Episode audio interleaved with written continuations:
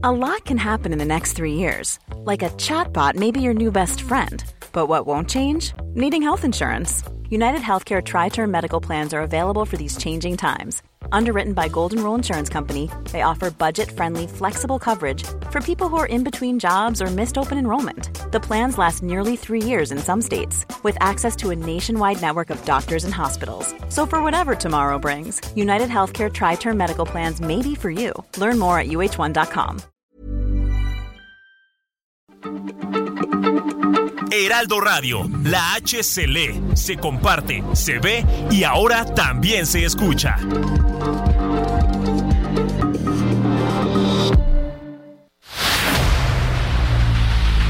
El dedo en la llaga. Había una vez un mundo en el que nadie creía. Un país de historias inexplicables. Una nación con personajes asombrosos.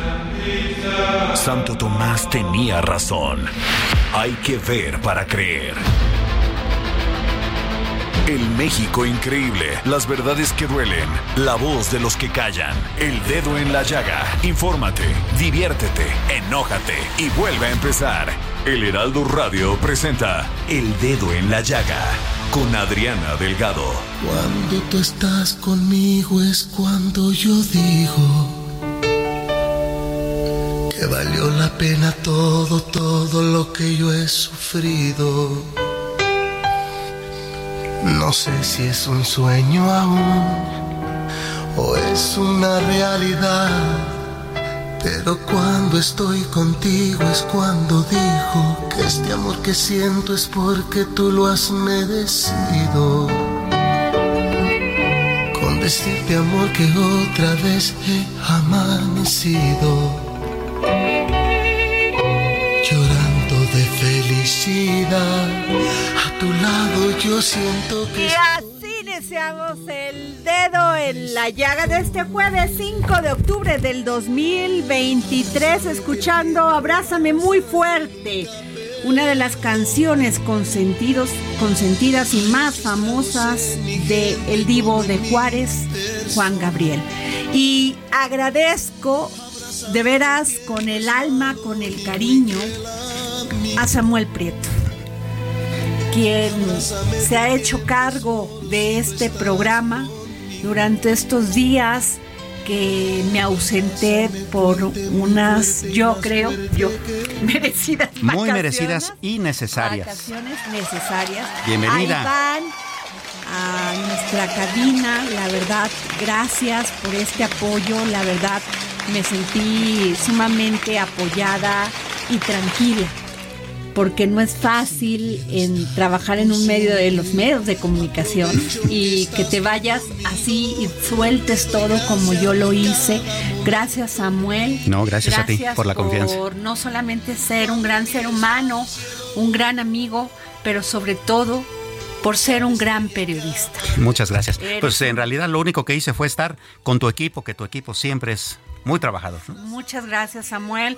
Y además de todo, pues eres un gran amigo al que quiero, al que quiero y respeto profundamente. Y bueno, pues así iniciamos este dedo en la llaga y nos vamos a escuchar este resumen de noticias con el gran Héctor Vieira. El presidente Andrés Manuel López Obrador se reunirá este jueves con una comitiva de Estados Unidos encabezada por el secretario de Estado Anthony Blinken. Entre los temas a tratar se encuentran la migración, el narcotráfico, el desarrollo de América del Norte, así como el tratado comercial y las inversiones. Con el anuncio de que se les va a liquidar, el presidente López Obrador dio a conocer que ya se llegó a un acuerdo con los trabajadores de Notimex, que se encontraban en huelga desde casi el inicio del sexenio. Aunque adelantó que desconoce el monto que se les pagará, confirmó que ya está aprobado en el presupuesto. El presidente López Obrador celebró la resolución de la Suprema Corte de Justicia de la Nación de rechazar la controversia constitucional presentada por el gobierno de Chihuahua en contra de la distribución de los libros de texto gratuitos elaborados por la Secretaría de Educación Pública, por lo que el gobierno de Chihuahua tendrá que admitir la distribución de dichos ejemplares. El gobierno federal contempla declarar 22 áreas naturales protegidas que suman más de 3 millones de hectáreas en aproximadamente 17 estados del país, informaron integrantes de la Semarnat. El aval que otorgó el presidente de Estados Unidos Joe Biden para que se construya más muro en Texas representa un retroceso en las medidas para enfrentar el problema migratorio, sostuvo el presidente Andrés Manuel López Obrador. Sin embargo, consideró que la decisión de Biden obedeció a las fuertes presiones del Partido Republicano. Las quejas vinculadas a los procesos partidistas tanto de Morena como de sus partidos satélites, así como del Frente Amplio por México, continúan, tanto a nivel interno como en el Tribunal Electoral del Poder Judicial de la Federación. En el caso de Marcelo Ebrard, la Sala Superior del Tribunal Electoral determinó inexistente la omisión de la Comisión Nacional de Honestidad y Justicia de Morena de tramitar la queja del ex canciller, inconforme con el proceso de selección de la Coordinación Nacional de la Defensa de la Cuarta Transformación. Morena está infectado con el virus de las prácticas fraudulentas en los procesos internos y si no se corrige, le van a hacer metastasis. Veremos a los gobernadores eligiendo candidatos, así lo acusó el ex canciller Marcelo Ebrard. Las Secretarías de Relaciones Exteriores y de Gobernación informaron que el gobierno de México recibió las observaciones proporcionadas por el Comité de la ONU contra las Desapariciones Forzadas y reiteraron la colaboración con los organismos internacionales de derechos humanos para robustecer sus acciones en la prevención y atención a estos casos en el país.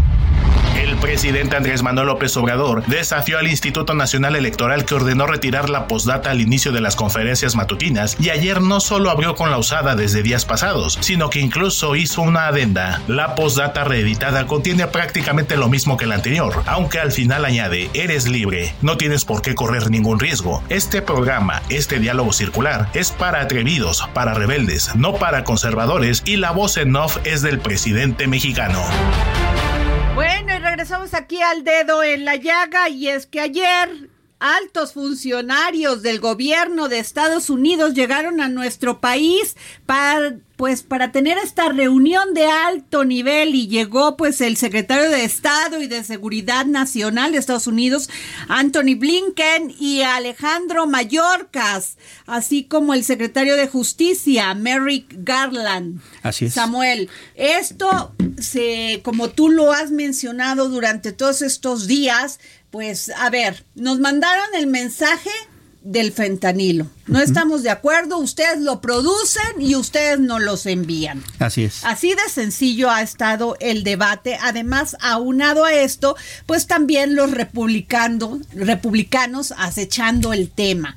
El tema de la seguridad, el tema, pues nos agradecen que les hayamos entregado en una extradición a Ovidio Guzmán. Así es. En lo oscurito, porque esto fue un 15 de septiembre a las 3 de la tarde, estábamos apenas haciendo las tostadas cuando el chapito ya estaba volando a es. Estados Unidos. Y sobre todo el tema de la migración, Samuel, están pues desbordándose. Todo el tema de la migración están entrando casi dos mil personas a Estados Unidos, pero cada día más peligroso.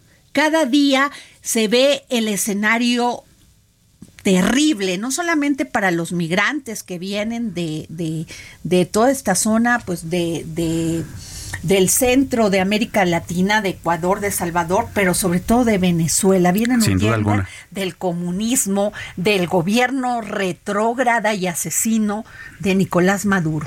Sin duda alguna. Y fíjate que su recorrido es súper complicado, ¿no? Bueno, para empezar son miles de kilómetros, Así es. ¿no? Pero no, no solamente es el cruce este con la bestia en el tren y, y llegar a, a Juárez o a la franja de la frontera donde lleguen, no. Tampoco se trata nada más de que crucen Centroamérica y lo agreste que es, Claro. sino esta, esta frontera natural de la que tú hablabas antes de que entráramos al aire, ¿no? Que es la parte del Darién, que Ajá. es la zona fronteriza Panamá. entre Panamá y Sí. Colombia, que es una zona tan agreste, tan complicada eh, geográfica y orográficamente, que ni siquiera ha sido posible construir por ahí una carretera. Por eso es que todo el continente no está comunicado eh, por mediante Imagínate una, la ¿no? necesidad, Samuel, Así es, el ese es un dolor, infierno. porque no solamente dejas tu país, sino que vas en la búsqueda de algo que no sabes ni cómo Sin te va a ir y qué te vas a encontrar, porque se vienen caminando. Se vienen caminando. vienen caminando, se vienen con muy poco dinero, lo que les alcanza, tuvieron que dejar su casa, dejar sus pertenencias, dejar su familia, sus amores, su país, su tierra. y a enfrentarse a pasar por un país que todos los días hay un tema de inseguridad terrible, que llegan a, a, Chiapas y los, y los así como lo digo, lo secuestra el crimen organizado. Así es. Y en el camino de Chiapas a Veracruz y todos estos estados por los que van pasando, ahí se van quedando varios. Es terrible lo que está pasando, Samuel. Sin duda alguna. Y el presidente y el gobierno federal no dice nada. No dice nada cuántas personas desaparecen todos los días en Claro. Y es, mira, eh, esto estamos buscando a ver qué ha pasado con esta reunión de alto nivel, porque yo creo que el mensaje no es nada sencillo ni fácil, ¿eh? No, no es nada que sencillo. estén el, el secretario de Seguridad, el de justicia de Estados Unidos en México para llevar una reunión con el presidente, cuando han mandado mensajes encontrados, hablando directamente, acusando a México directamente de que nosotros somos productores y exportadores de fentanilo. Así es. Híjole. Sí, fíjate que hay dos cosas, hay dos circunstancias que en estos días han llamado mucho la atención y de ahí tal vez un poco la suavidad del primer comunicado. Suavidad entre comillas, por supuesto, ¿no? Que por cierto se iban a reunir, eh, ya iban a sacar el comunicado después de haberse reunido con el presidente el día de hoy, ¿no? Exactamente. Bueno, en días pasados sucedieron dos cosas. Uno, una audiencia en, el, en, el, en la Cámara de Representantes de los Estados Unidos, en donde saltaron datos que a ellos mismos los avergonzaron. Eh, fíjate que ellos calculan el pase de fentanilo en dos vertientes. Uno, el que pasan personas y dos, el que pasa por peso escondido en las mercancías. Bueno, ¿cuál fue el diagnóstico del propio Congreso estadounidense? Que de los que pasan por personas, siete de cada diez personas que son detenidas por eso son estadounidenses. Mm. ¿Ah? Y de los que pasan por peso escondido en las mercancías y eso, de los detenidos, seis de cada diez también son estadounidenses. Entonces, bueno, ¿quién lo produce? ¿Cuál es nuestro trabajo? Nada más el trabajo de los mexicanos. Nada más llevárselos, acercárselos y ellos se encargan de las aduanas de estadounidenses. Y entonces, ¿a quién le reclamamos, no? Eh, bueno, hubo una serie muy famosa. ¿Te acuerdas que un maestro acá harto de que no me acuerdo cómo se llamaba, harto de del pago de este del salario que recibía por ser maestro, se dedicó a fabricar drogas y bueno, le fue súper bien estadounidense. Estadounidense, por supuesto, ¿no? Y en el caso de bueno, y Ah, bueno, este, nos van a contestar en un momento nuestros reporteros para ver que debe estar todavía la comunicación. y este, y déjenme decirles que ya tenemos en la línea a este, a, a ver, este, a ver, ya me hice bolas aquí, este, porque según mi escaleta, bueno, pero déjame decirte rápidamente, Samuel, que este, que tenemos a El Heraldo ha sido pues líder en todo el tema de las encuestas. Sí, sí, la sin verdad, duda, sin duda. No hemos parado de publicar encuestas, pero además manteniendo y siendo líder en y no nos hemos equivocado, ¿eh? Eso es lo importante. Que esto es lo más importante. Y bueno, me llamó poderosamente la atención porque aunque anduve de caminata, pues siempre veía la información en México. ¿eh? Eso de sí no lo pude, no lo pude sacar de mi vida porque ya es como, pues una disciplina, ¿no? Estar viendo los medios, sobre todo quienes trabajamos en esto. Y tengo la línea porque uno de los que salió muy bien en las encuestas del estado de, de, Morelos, perdón, disculpen ustedes, vengo así como media sacada de onda todavía, me vengo bajando del avión, es Rabindranath Salazar de Morena. Y lo tengo en la línea. ¿Cómo está? ¿Qué tal, Adriana? Muy buenas tardes para ti. Usted disculpará. Porque ando, me ando bajando del avión casi todavía. Pero usted salió muy bien aspectado en la encuesta que publicó el Heraldo de México para pues ser el quien coordine los comités de defensa de la cuarta transformación en Morelos. Y muchas gracias. Fíjate que vimos vimos esa encuesta que recientemente publicaron y bueno, nos dio gusto porque efectivamente han sido ustedes muy acertados en muchas otras que han realizado en, estos eh, comicios que se han venido realizando del pasado. Bueno, fueron muy certeros también con nuestra coordinadora nacional de defensa y promoción de los comités de la Cuarta Transformación, la doctora Sheinbaum, y, bueno, estamos seguros que le va a dar continuidad a mucho el trabajo que el presidente ha arrancado, y bueno, pues contentos ahora para que una vez que se lleve a cabo la encuesta del partido, pues esperemos que sea muy eh, similar a, los datos que ustedes ya, ya han publicado en que Adriana. Bueno, pero eh, yo sí le quiero preguntar, Rabindranath. Eh, Morelos ha sido un estado complicado, complejo. Luego llega Cuauhtémoc Blanco, a gobernar.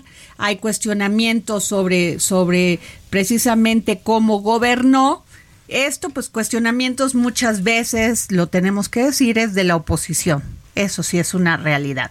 Pero usted cómo ve el panorama de Morelos, porque el tema que está afectando a todo el país y no lo podemos dejar de, un, de al lado es el tema de la delincuencia. Sí, así es. Fíjate que hemos venido levantando todo un diagnóstico a lo largo y ancho de nuestra entidad, justamente eh, tomando en cuenta mucho la voz de los morelenses que nos van diciendo todos los días cuáles son las principales problemáticas que, les aquejan. Y, efectivamente el tema de la delincuencia es uno de los principales factores que habrá que erradicar, que, habrá que trabajar, que habrá que atacar de, muchas maneras. El tema de los orígenes que, que dan el tema de la delincuencia, que los jóvenes tengan la oportunidad de poder seguir estudiando, tengan espacios deportivos, educativos, culturales, también las condiciones en las cuales deben de trabajar quienes proporcionan la seguridad, es decir, los policías, ahora con tanta herramienta técnica, como el tema de monitoreo de cámaras, de sistemas de drones, en fin, hay mucho que se puede hacer, pero yo creo que se tiene que atacar el tema de las causas y también y también el tema del poder combatir esto por parte de, los cuerpos policiales. Entonces, son varias cuestiones que estamos revisando nosotros, casos de éxito, buenas prácticas que se puedan estar llevando a cabo en algunas otras entidades para que en función de eh, eh, cuestiones ya aprobadas pudiéramos echar a andar un, plan integral en materia de seguridad. Y no solamente eso, estamos trabajando en tema educativo, en atención al campo, en regresar al turismo. Ustedes recordarán Morelos, bueno, particularmente Cuernavaca, la cantidad de estudiantes del idioma español que recibíamos era impresionante. Llegó a ser el segundo lugar a nivel mundial que más jóvenes eh, recibía. Y evidentemente para recuperar el tema del turismo, de las situaciones, todo esto, por supuesto que necesitamos trabajar en un plan integral que tenga que ver con la seguridad. Ranat, muy buenas tardes. Samuel Prieto le saluda. Eh, justamente algo de lo que primero se ha eh, visto de una manera optimista es que la relación entre el eh, gobierno estatal y la federación es bastante buena, es bastante tersa, incluso en términos políticos. un síntoma de esto fue que el propio gobernador Cuauhtémoc Blanco pues se hizo a un lado en la contienda para disputar también la jefatura de gobierno de la capital mexicana en una forma, digamos, que se leyó como de disciplina política dentro de lo que tiene que ver con el partido, eh, pues que también encabeza el gobierno allá en Morelos. En ese sentido, ¿cuáles serían los siguientes pasos en la siguiente administración para que eh, pudieran darse esos mecanismos de coordinación a fin de que esas políticas públicas, como la de la seguridad o, por ejemplo, el asunto del emplacamiento de los automóviles y todas estas cuestiones que están pendientes, se concreten? Así es, Samuel. Fíjate que efectivamente el señor presidente al igual que en muchas otras entidades, y, bueno, para, para orgullo de nosotros, los morelenses, él, aprecia mucho Morelos.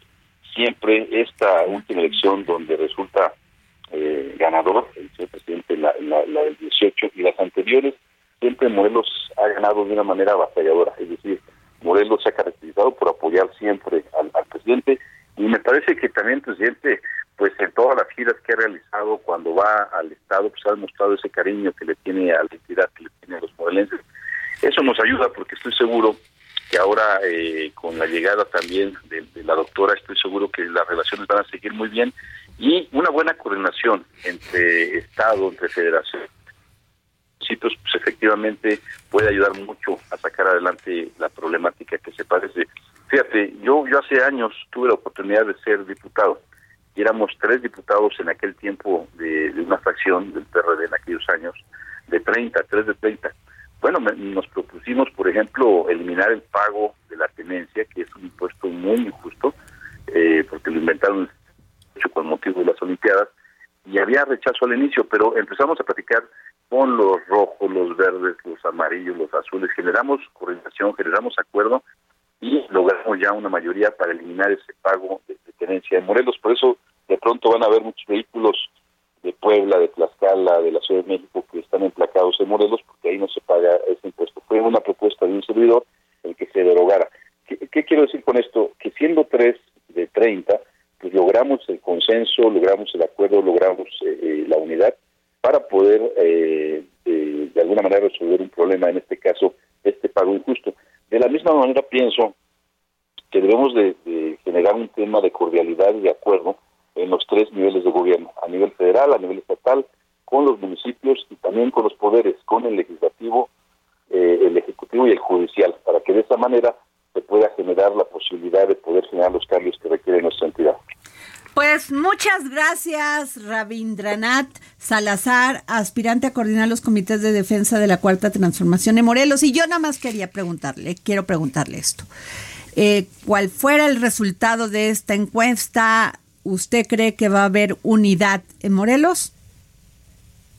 Sin duda, sin duda. Me ha tocado ya hace ya muchos años dedicarme al tema público, tanto en cargos de elección como administrativos, 30 años prácticamente, en cargos eh, municipales, estatales, federales, incluso algunas responsabilidades internacionales y algo que siempre hemos procurado es el tema de la unidad. Estoy seguro que habrá de pasar este proceso, tendremos que sentarnos con compañeros y compañeras valiosas que han estado participando para poder lograr esta unidad, porque hay talento y hay que juntar esos talentos en favor de, esta bella tierra que es Morelos. Muy bien, muchas gracias. Pues Al contrario, muy buenas tardes, un gusto saludarles. un saludo a todos los políticos de todos los partidos y también pues de estos comités, quienes aspiran a, ser coordinadores de estos comités de defensa de la cuarta transformación, han verdaderamente este pues mencionado el tema de las encuestas del Heraldo. ¿eh? Sí, sin duda. Certeras, y serias, sobre todo de parte de nuestro gran amigo de Poligrama. Sí, claro. Y, eso tiene mucho que ver primero con metodología, con eh, una ciencia eh, pues muy objetiva de cómo se hacen. Eh, las métricas son muy importantes. También escoger el, la muestra de una manera objetiva es muy importante. Y en ese sentido, sí, el Heraldo ha sido el líder, ¿no? Líder, así es. Y bueno, nos vamos con Noemí Gutiérrez, quien está en Palacio Nacional por esta conferencia de prensa que se lleva a cabo entre México y Estados Unidos en esta reunión de alto nivel que llevan a cabo los secretarios de Seguridad y de Justicia de Estados Unidos con el presidente de México y con también con sus afines aquí en, en México, ¿no? Así es. Bueno, eh, tenemos a Noemí Gutiérrez. Noemí, por favor. Hola, muy buenas tardes, Adriana, eh, a ti y a todo el auditorio. Pues estamos en el Salón Tesorería de Palacio Nacional, donde está por empezar en algunos minutos esta conferencia de prensa de altos funcionarios del Gobierno de México y Estados Unidos, nuevo del diálogo de alto nivel en materia de seguridad. De acuerdo a lo que nos han comentado, participarán por parte de México la canciller eh, Alicia Bárcena, también estará la secretaria de Seguridad y Protección Ciudadana Rosa Isela Rodríguez, así como la secretaria de Gobernación Luisa María alcalde por parte de Estados Unidos va a participar el secretario Blinken, el secretario Mallorcas, así como el fiscal general Mary Garland. Los temas que se han tratado en esta reunión han sido eh, los que preocupan a la agenda bilateral, eh, migración, cómo atender el fenómeno migratorio, también el combate al tráfico de armas y en especial al de drogas sintéticas y que ha estado enfocado al fentanilo. Fue en la mañana en la, eh, al inicio de este diálogo de alto nivel en materia de seguridad que la canciller Alicia Bárcena afirmó que la cooperación entre ambos países es la herramienta más poderosa contra la delincuencia. Ahí la Secretaría de Seguridad y Protección Ciudadana subrayó que se está combatiendo a los cárteles, a todos los cárteles, porque no hay pactos con la delincuencia. Como te comentaba Adriana, será en los próximos minutos que ya inicie esta conferencia de prensa aquí en el Tesorería y habrá dos preguntas por parte de la prensa mexicana, así como la de Estados Unidos. La información que te tengo. Noemí, eh, ¿a qué se refiere mm, el secretario Mallorcas cuando dice sendas seguras para la migración? Porque está el gran debate que Biden está doblando las manos con el tema de la construcción y refuerzo del muro. Bueno, comentarte que lo que ha destacado sobre todo el gobierno de México es que ellos están ampliando las visas para que los migrantes puedan entrar eh, de forma segura. Eso es un discurso que ha traído tanto el presidente Andrés Manuel López Obrador como la canciller Alicia Bárcena. A eso se refería eh, eh, hace unos momentos, pero finalmente es una de las preguntas, uno de los cuestionamientos que se tendrá en esta conferencia de prensa. Y ya comentarte que está por ingresar, ya están ingresando aquí al Salón Tesorería pues los funcionarios tanto de México como de Estados Unidos, Adriana. Muchas gracias, Noemí Gutiérrez. Gracias por este mensaje, tu información y estaremos pendiente. Gracias. Muy buenas tardes. Pues nos vamos a un corte y regresamos. No sé si es un sueño aún o es una realidad, pero cuando estoy contigo es cuando digo que este amor que siento es porque tú lo has merecido. Con decirte amor que otra vez he amanecido. Adriana Delgado en su cuenta de Twitter, arroba Adri Delgado Ruiz. Además, te invitamos a enviar tus opiniones y comentarios en texto o por mensaje de audio a través de WhatsApp al 55 2544 3334. Y si quieres escuchar El Dedo en la Llaga de El Heraldo Radio, en cualquier momento y donde quiera que te encuentres, descarga el podcast disponible en Spotify y iTunes.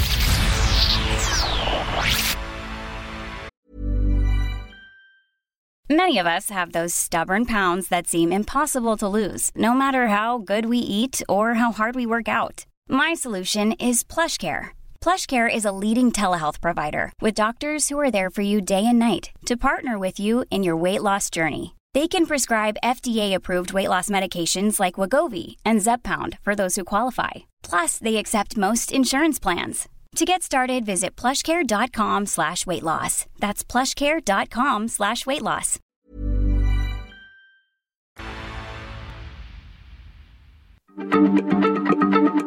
Heraldo Radio, la H se comparte, se ve y ahora también se escucha.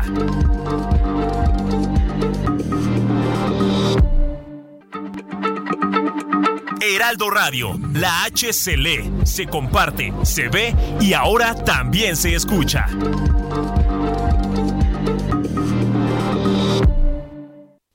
Sigue a Adriana Delgado en su cuenta de Twitter en arroba Adri Delgado Ruiz. Y envíanos tus comentarios vía WhatsApp al 55 25 44 33 34 o 55 25 02 21 04. Adriana Delgado entrevista en exclusiva al diputado federal por el PAN, Jorge Triana Tena. ¿Usted cree que va a lograr este frente amplio por México generar competencia real a Morena? Yo creo que sí, yo creo que la competencia existe. Me remito, mucha gente se va con, con una narrativa derrotista. Eh, y, dicen que como se perdieron 23 estados de la República, entonces pues no hay nada que hacer en el, en el, en el año 2024, el año que entra. Yo creo todo lo contrario. La última elección nacional que tuvimos, federal que tuvimos, que fue en el año 2021, tuvo más votos la oposición, dos millones más de votos la oposición que los partidos oficialistas. Eso nos sabe que hay una competencia, hay un empate técnico por lo menos. Eh, y todas las encuestas eh, además lo dicen.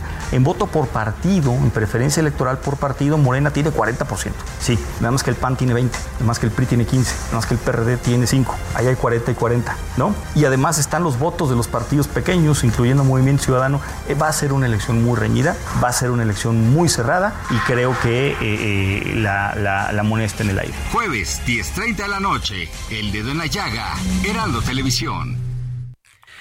Pues estamos aquí de regreso, querida Adriana, a, El Dedo en la Llaga. Y bueno, eh, tú sabes, la carrera política está dándose a todo lo que da. Aquí en la capital mexicana, eh, digamos que la oposición también ya está preparando sus fichas, ¿no? Para el asunto de, cómo se va a dar la competencia hacia la jefatura de gobierno. En el caso de la oposición, de acuerdo con la encuesta de, Poligrama publicada por el Heraldo de México, son los dos panistas los que van a la cabeza. en primer lugar está Santiago Taboada con el 31.7% y en el segundo lugar, Lía Limón con el 18.8%. Si te parece bien, hablemos con ella un momentito. ¿Cómo le va Lía Limón, alcaldesa de Álvaro Obregón? Hola, ¿qué tal? Un gusto saludarte y un saludo a toda tu audiencia. Igualmente, ¿cómo ve usted la competencia?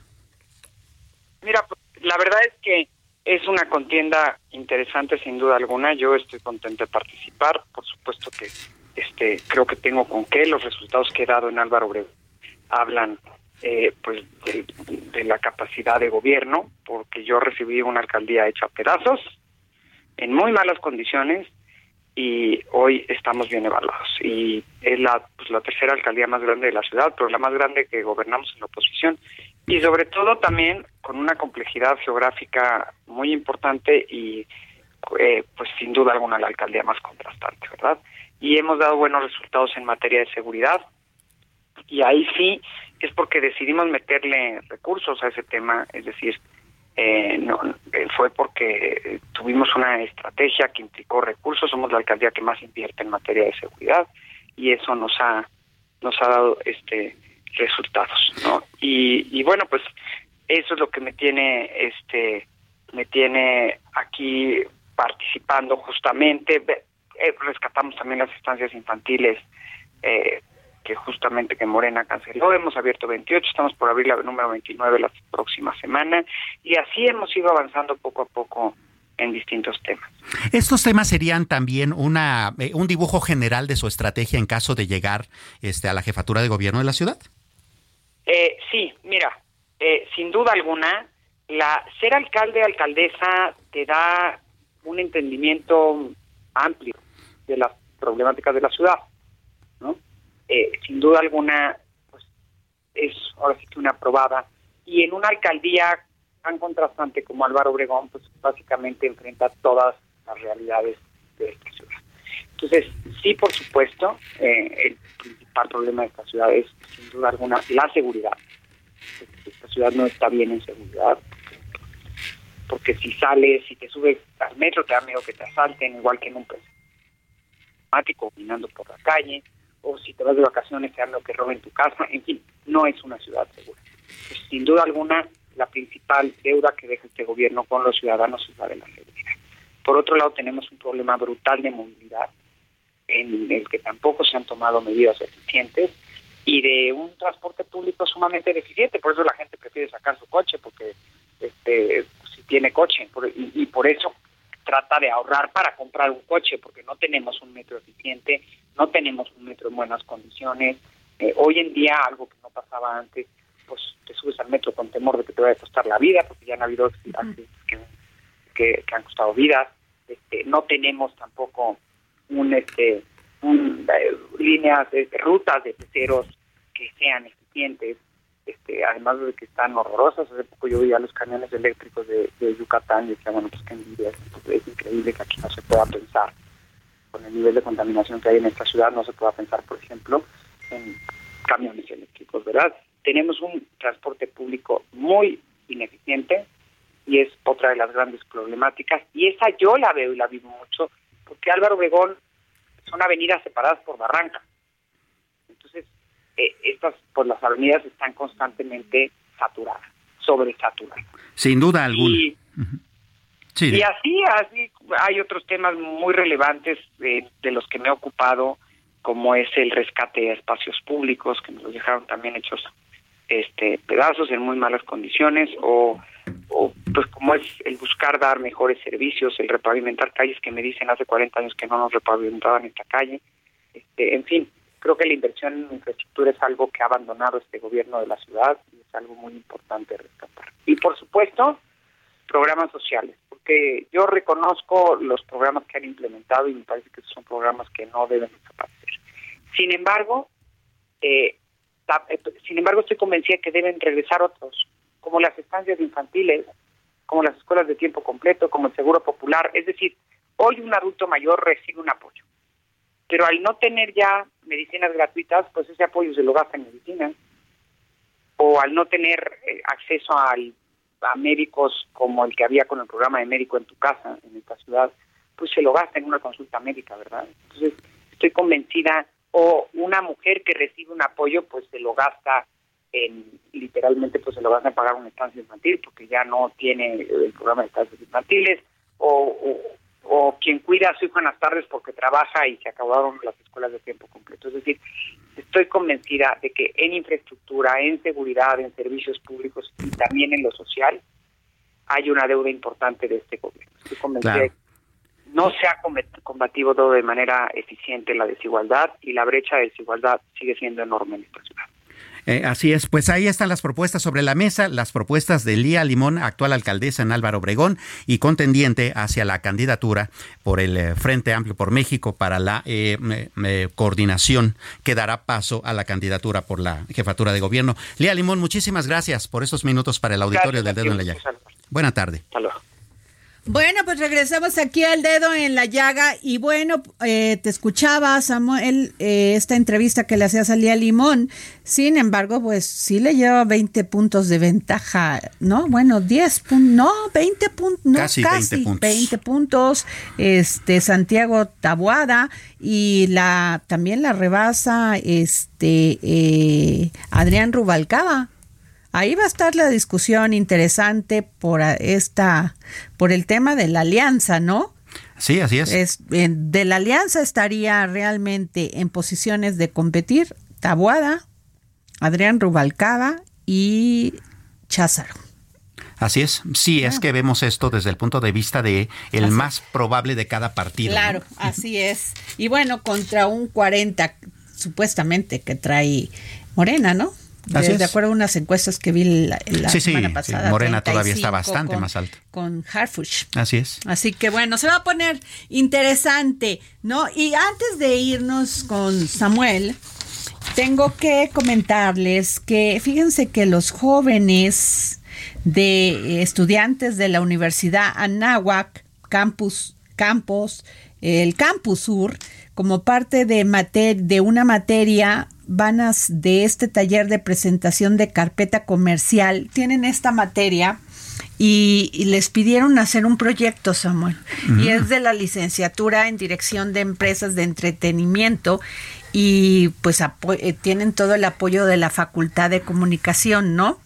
Y pues nos están pidiendo el apoyo que, que comentemos esto, ya me parece maravilloso porque es por una muy buena causa. ¿Y sabes cuál es esa causa?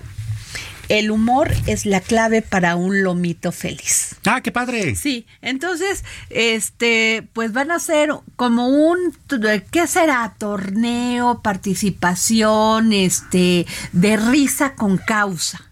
Qué interesante. Entonces, pues están sacando esta convocatoria para que se inscriban este, sobre esto y fíjate que les están pidiendo hacer a quienes quieran participar un video de cinco minutos como máximo con la presentación personal de nombre, edad, motivos para participar en este concurso, perdón, no, le, encontraba la palabra, y es un monólogo rutina sobre algunos de los siguientes temas, mascotas, experiencias personales, relaciones. ¿Cómo ves? Qué interesante. Entonces tienen que hacerte reír y bueno, ya tienen una, una, este pues en internet yo veo una, una serie de videos de perritos que no sabes cómo me muero de la risa. Claro, y fíjate qué doble causa tan noble. Primero, hacer reír y segundo, que esa risa ocasione que haya una mejor vida para los animales. Pues muy bien por estos chicos estudiantes de la Universidad Anáhuac de la carrera de, eh, de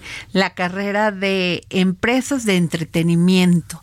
Tú, fíjate, hay una carrera, fíjate lo que es el tema, empresas entre como sí, administración de empresas. Qué mm, interesante. La realmente lo vamos a estar comentando aquí en el dedo en la llaga. Claro, y si me permites, de hecho, ayer eh, también eh, en otra iniciativa muy parecida, la gobernadora nueva del Estado de México, Delfina Gómez, también eh, propuso una iniciativa que va a mandar a su Congreso para que en los lugares en donde hay más población de perritos callejeros, se recojan esos perritos, se esterilicen, se se les dé una mejor salud y luego se den en adopción. Ah, gobernadora del Estado de México, utilizo estos micrófonos para el dedo en la llaga. Que por favor se den una vueltecita por Gilotepec, Estado de México. La crueldad de este municipio hacia los perritos es terrible. Así es. Así que por favor que mi voz se escuche y se escuche fuerte, Claro. porque yo tengo adoptados por lo menos siete perritos que he encontrado sin patas, ¿Qué cosa? sin ojos, No, bueno. sin este, en, o sea, en unas condiciones, Samuel, Claro. terribles. ¿Y sabes qué hace la gente? Le vale. Claro. En el mejor de los casos, en el peor la los calle, maltrata, ¿no? Todos los, y si no los encuentras muertos. Bueno, la última vez me enteré que un señor tuvo que ir a, a este un viejito, un señor adulto mayor, lo digo con mucho cariño y respeto, subía a la iglesia de la Pedri- Piedrita en Canalejas, ¿Qué cosa? espera, y llevaba siempre a su perro que lo ayudaba. Señor, incluso con una fuerza de voluntad, con una fe, con una esperanza impresionante. Sí, porque hay que decir que subir a esa iglesia Eh, es, es- un trabajo. Y yo le pregunté el día que lo vi solo caminando, le digo, y su perrito lo acompañaba siempre. Me dice, ¿qué cree? Me lo robaron. ¿Qué cosa? Y ya no quise hacer más porque me dijeron que habían encontrado una bolsa con restos de perritos sin piel. ¿Qué cosa? Entonces, y luego también les recuerdo que hay muchísimos este comentarios que en toda esa zona venden barbacoa de perritos. ¿Qué cosa? Así que ahí se la dejo porque es realidad. La verdad, no gusta que diga esto, pues sí, lo tengo que decir, Samuel, porque es duda. terrible la crueldad, la crueldad contra los animales. Claro, pues esperemos que este nuevo programa de la gobernadora pase por Gilotepec. Pues espero. y bueno, te, vámonos a otro tema. Sí, fíjate que este hay una cuestión, una de las muchas discusiones, Ardiana, que se está dando en la eh, Cámara de Diputados, particularmente, ya sabes, se está discutiendo el presupuesto. Ah, Y bueno, por- antes de que digas esto, no entendí este esta sociedad que va a ser este Ricardo Monreal y este y Marcelo Ebrard para discu- para esta sus legisladores le llaman como si fuera cuota de ellos Así es. sus legisladores para para este eh, revisar el presupuesto y no van a ser maceta del palacio así lo dicen Sí, ¿eh? sí, así lo dijeron. Fíjate que se trata de una cuestión que tiene que ver con afinidades políticas. Tú sabes, eh, ayer el Tribunal Electoral del Poder Judicial de la Federación pues le dijo a Marcelo Ebrard que su eh, eh, denuncia contra Morena por el asunto Sí. de las encuestas no procedía, ¿no? Entonces ahora pues Marcelo Ebrard van está a en el vender caro su amor Al parecer. Porque tú bien sabes, hay legisladores dentro del Congreso morenistas que en realidad son afines a Marcelo Ebrard, que son más o menos unos ocho o nueve. ¿No? Ayer, de hecho, ellos, esos nueve, hicieron una conferencia en donde dijeron, a ver, nosotros nos vamos a, a- a, este, a convertir en una especie de corriente crítica junto con los legisladores afines a Ricardo Monreal para eh, darle una modificada al presupuesto que particularmente tiene que ver con cómo se van a asignar 50 mil millones de pesos. Nada Entonces, más Nada más ahí, di- digo, lo que tú ganas en una quincena. Claro, pues ¿no? sí, imagínate. Entonces sí se va a dar bien la discusión, porque si ellos continúan, a pesar de que Marcelo Ebrard, digamos que su, su- saliera del partido, habrá que ver cómo se da la Sí, discusión. ¿no? pero a ver, esto como que llamen sus cuotas, o sea, tenía, quieren, esto quiero entender que tenían un partido dentro de un partido y ya tenemos a- al diputado Hamlet García Almaguer en la línea. ¿Cómo ve esto, diputado? Si es que nos escuchó. Hola Adriana, ¿cómo estás? Muy buena tarde. Usted siempre ¿qué ha sido muy neta con los micrófonos del dedo en la llaga. ¿Cómo ve esto de las cuotas de los partidos? Eh, de los partidos. No, bueno, ya ni de los partidos, pero al parecer dentro de Morena había pues facciones y tenían a sus propios diputados. No, pues es natural que existan afinidades. Ay, no, no me diga eso. O de, o de equipos. No, pues sí. eh, así, así ocurre. Así ocurre en todos los congresos del mundo. Acabo de recibir una nota de, de un medio de Estados Unidos que dice que ahorita que está en debate el relevo en el Capitolio de quién va a presidir allá la mesa directiva, que Trump tiene considerado darse una vuelta. ¿Qué cosa? Precisamente para hablar con, con los legisladores que, que sienten esa, esa afinidad. Entonces, eso es natural. O sea, usted Al sí ve tiempo- bien que, que, que Marcelo y Ricardo Monreal se unan y digan, pues nosotros vamos a agarrar a nuestros legisladores afines a nosotros y vamos a este a discutir el presupuesto con los otros No, ahí ya, ahí ya me estás preguntando otra cosa. Lo Bueno, primero que me preguntaste es si existían estos eh, grupos o facciones, dijiste. Pero entonces, que bueno, que son entonces- personas que sienten una afinidad personal y de trayectoria. ¿no? Y ahora escuché, mis- la, escuché la conferencia, mira, por ejemplo, la diputada Benelli, la que habló ahí ayer en la conferencia. La diputada Benelli fue directora general en la alcaldía Cuauhtémoc cuando Monreal era delegado. Y es una diputada que representa al estado de Zacatecas, que pues ahorita es gobernado por un hermano de, de Monreal. Entonces, pues es natural que si ha colaborado con él en otros cargos, pues continúe con cierta eh, cercanía. Igual los diputados que en este momento eh, sienten esa afinidad con, con el ex canciller. Se puede deber a muchas actividades en su trayectoria política. Esa es una cosa. El- lo- la otra parte de la, de la pregunta tiene que ver con la discusión del presupuesto. Y ahí yo lo dejé muy claro en el primer día de debates de la Comisión de Presupuesto hace un par de semanas. Me tocó hablar a nombre del grupo parlamentario de Morena y les comenté, les eh, sugerí, invité a mis compañeros de partido y de la coalición PT y Verde, juntos hacemos historia, a que los 277 votemos juntos por el presupuesto de egresos de la federación. ¿Por qué es importante? Porque en el presupuesto están recursos para culminar las obras y proyectos de infraestructura, y no solamente del sureste, ¿eh? no solamente estamos hablando del canal interoceánico y del tren Maya. Por ejemplo, también hay recursos para culminar el tren México-Toluca, son casi 3 mil millones de pesos, y recursos para el brazo que va a conectar la estación Buenavista con el AIFA, que es por cerca de 2 mil millones de pesos y que es una obra prioritaria para el 24. Hay hospitales regionales. Está el Hospital Regional de Ciudad Juárez, 2 mil millones. Y el Hospital Regional de Acapulco para darle servicio a todo el estado de Guerrero, casi 3 mil millones en números redondos. Para mi estado, por ejemplo, para Jalisco, hay 1.800 millones de pesos para conectar la presa El Zapotillo, que se acaba de construir, que costó 5 mil millones, y que le va a garantizar agua a la zona metropolitana de Guadalajara durante 30 años, para que ya no se siga sacando del lago de Chapala o del río Santiago. Pero la situación es que hay que conectar la presa con la ciudad para llegar a El Salto y para eso vienen casi dos mil millones. Entonces hay proyectos de infraestructura muy importantes en todas las regiones del país y mi invitación es a que votemos juntos este presupuesto. Diputado, una de las cosas que han estado como en mucha polémica también es este recorte que se propone de 15 mil millones de pesos al Poder Judicial, ¿no? Y está la discusión del lado morenista, por supuesto, de que, pues bueno, es que gozan de muchos privilegios y tienen ahí unos fideicomisos que no vienen al caso y que hay que desaparecerlos. El Poder Judicial, por su parte, dice, pues es que, a ver, si nos quitan la lana, pues va a haber menos justicia de por sí de la que ya hay en el país. ¿Cómo va esa cuestión? Pues yo no sé, Samuel, si a ti la empresa para la que trabajas eh, te paga la, la renta de tu casa o departamento o te da un fideicomiso de 70 millones para que arregles tu casa y departamento. Si te da 53 millones de pesos para que comas al año. Si te regala 89 millones de pesos para tus lentes.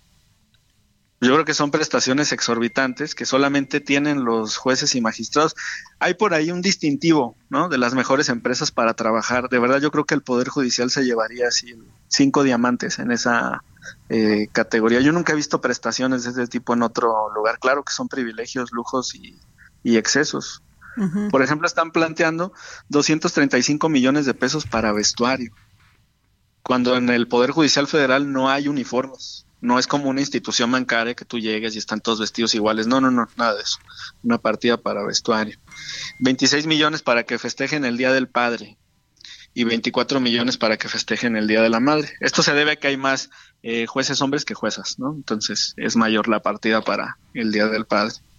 Están solicitando también 4 millones de pesos para jardinería, pero quienes tengan el, el gusto, el privilegio de conocer eh, la sede de la Suprema Corte en Pino Suárez 2, pues podrán constatar que no hay jardín en la Suprema Corte de Justicia de la Nación.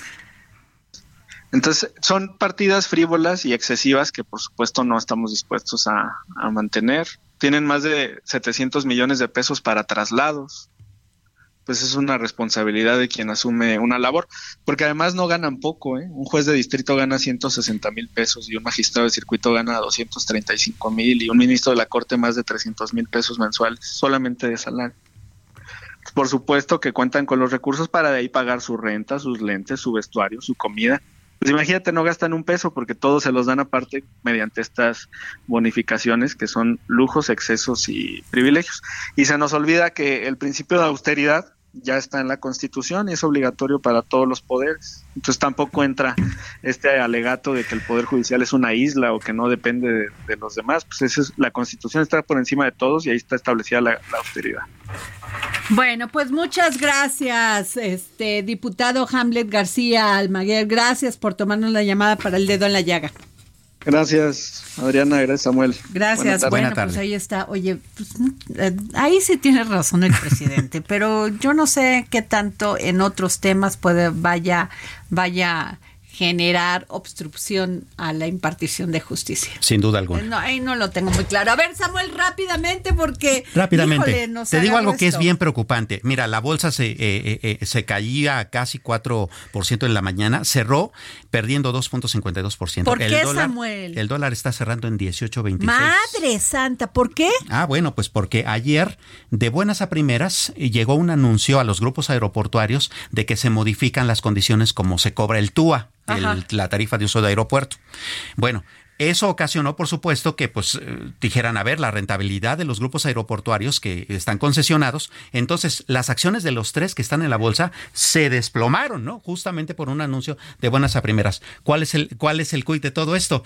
Que Mexicana de Aviación está empezando ya a vender boletos y para competir están eh, descontándole a los pasajeros el TUA y muchas otras tarifas, lo cual significa competencia desleal en el sector. Pero eso ya ocasionó que haya toda una hecatombe en la economía aeroportuaria de este país. Un problema.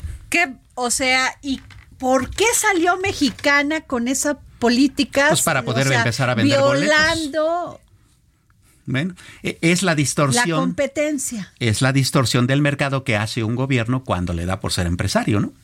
Hijo de Dios. Oye, y los, los sindicalizados están pidiendo que por qué no se les toma en cuenta. Así es. Así de sencillo. Bueno, Samuel, se nos fue el, el programa. Esto fue el dedo en la llaga. Gracias, don Fer, por todo su apoyo. Nos escuchamos mañana. Oye, esto no, bueno, Luke. El Heraldo Radio presentó El Dedo en la Llaga con Adriana Delgado.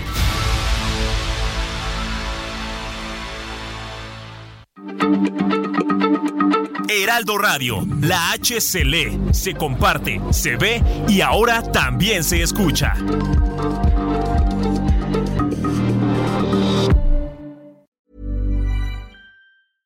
Imagine the softest sheets you've ever felt. Now imagine them getting even softer over time. That's what you'll feel with Bowl and Branch's organic cotton sheets. In a recent customer survey, 96% replied that Bowl and Branch sheets get softer with every wash. Start getting your best night's sleep in these sheets that get softer and softer for years to come. Try their sheets with a 30-night guarantee. Plus, get 15% off your first order at bowlandbranch.com. Code BUTTERY. Exclusions apply. See site for details.